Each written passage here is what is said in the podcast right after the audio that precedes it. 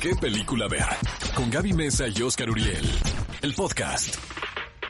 Cinefilo, muchas gracias por seguir aquí con nosotros en ¿Qué película ver? Un programa de Cinépolis. Y por supuesto que para nosotros lo más importante, pues no es nuestra opinión o la opinión eh, nada más de aquí de la gente de producción en la cabina, sino que queremos conocer tu opinión. Por eso cada semana, cada sábado, lanzamos una encuesta que es bien fácil de contestar. Nada más tienes que ir a las redes de EXA, arroba EXAFM en Twitter. Y en esta ocasión, de verdad que está increíble la encuesta que tenemos para ti porque queremos saber cuál de estas películas hollywoodenses filmadas en México, porque pues seguimos festejando el mes patrio, es tu favorita. Y de paso te enteras de algunas películas que tal vez no sabías que estaban filmadas en México. Las opciones son las siguientes. Spectre, la película de 007, Romeo y Julieta, Hombre en llamas o Titanic, que se filmó en Rosarito. Voy ¿Cuál yo, voy yo, voy yo.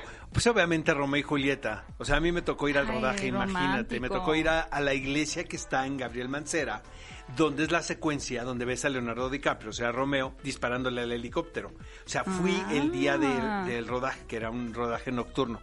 Y fue impresionante. Es que yo en ese entonces tenía un amigo que trabajaba para 20th Century Fox. Entonces iba de colado.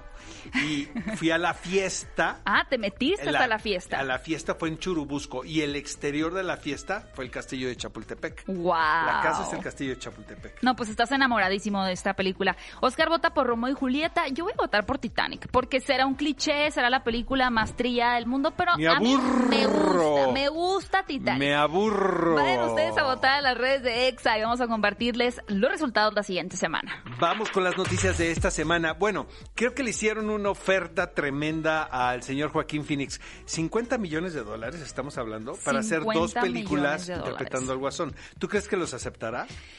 Yo siento La que pandemia, sí. la pandemia está fuerte. Es que ¿eh? la Ah. crisis, de verdad, con todos esos yates que seguramente tiene, pues alguien los tiene que pagar.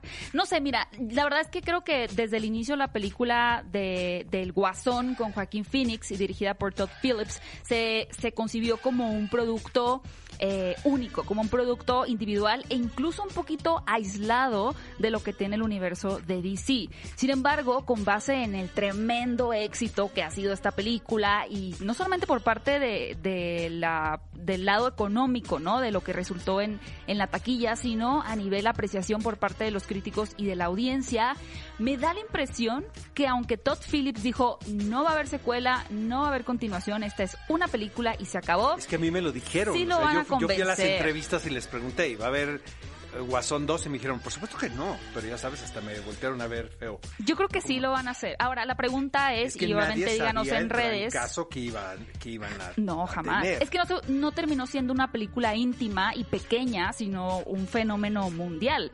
Y creo que con un buen trabajo de guion puede ser un éxito, pero no sé, yo sí tengo dudas al respecto. De todas maneras, ustedes en las redes de, de Cinépolis, usando el hashtag ¿Qué película ver? Coméntanos qué piensas de una trilogía del Guasón. Bueno, y otra noticia que también emocionó a los seguidores de la reina del pop, podríamos decir eso. Todavía es la reina del pop. Ya es como la tía que llegó Sí. a la cena tarde y se pone borracha con dos anises. Completamente. ¿Quién es? Madonna. Madonna. Yo creo que la figura de Madonna como tal sí ya no es tan relevante. Sin embargo, también es una eh, cantante y es una productora que siempre está viendo por su imagen y cómo continuar o cómo seguir en esta constante evolución. Y parte de eso es una película biográfica sobre su vida que ya se había rumorado que se estaba trabajando. Pero la noticia aquí es que, pues como ella ahora sí que es todóloga y le encanta meter este eh, su ingenio en todos los proyectos que tiene, pues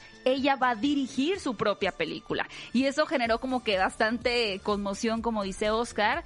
Eh, a algunas personas esto les gusta, a otras no. Lo que sí hay que recalcar es que ella no protagonizaría la película. Ahí sí ya sería como que muy intenso de yo la filmo, yo me actúo, yo todo, ¿no? Es muy mala directora, podemos Se ha dicho que es mala pero directora. aquí lo que podemos poner en tela de duda es que el guion es de Diablo Cody, o lo está que trabajando tiene con Diablo un Oscar Cody. por Juno, No, me parece. Es, estupenda, la sí, verdad. ella es me muy parece buena muy guionista. inteligente. Ahora, me encantaría. Imagínate estar escuchando una reunión creativa entre Madonna y Diablo Cody. Porque podrá ser mala directora Madonna, pero tonta no es. ¿Estás de acuerdo? No me queda Se le deben de ocurrir cosas interesantes, ¿no? Y, ah, y por último, no es la primera vez que un cantante está involucrado en su propia bio- biografía. Lo acabamos de ver con Elton John en la película de Rocketman, que a mi parecer fue genial.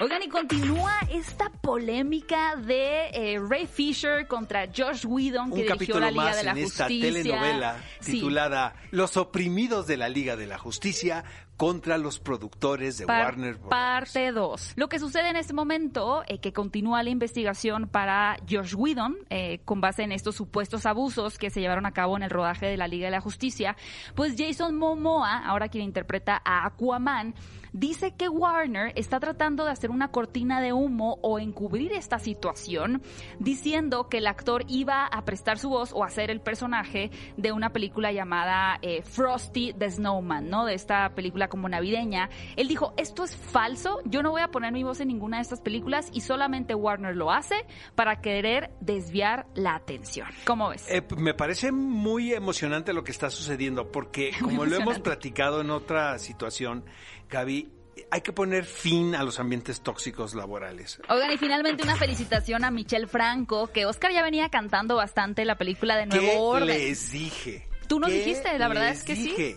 Dije? Va a ver- iba a ver- y no había visto las otras películas. Y, ¿No? hay, y hay peliculones locos, parece ser, ¿eh? Sí. Es que ahora estoy haciendo Toronto y este y, y el próximo sábado les vamos a tener una cobertura total de lo que sucedió en el Festival de. Toronto, las películas más importantes. Y sí me doy cuenta que el año es bastante bueno cinematográficamente hablando. A diferencia de lo que hubieran pensado que iba a ser un año pobre. Y vaya que muchas películas las guardaron para el año que entra. Me encanta. Entonces sí, se va a poner muy emocionante. Felicidades a Michelle Franco, a Nayan González, a quien amo con locura y compasión desenfrenada, por ahí andaba en Venecia también, eh, Diego, Diego Boneta, eh, Darío Yazbek, en fin, a todo el equipo de Nuevo, Nuevo Orden, Orden. que es un Peliculón. loco. Ve a Cinépolis y utiliza el hashtag qué película ver. Escúchanos en vivo todos los sábados a las 10 de la mañana en Exa FM 104.9.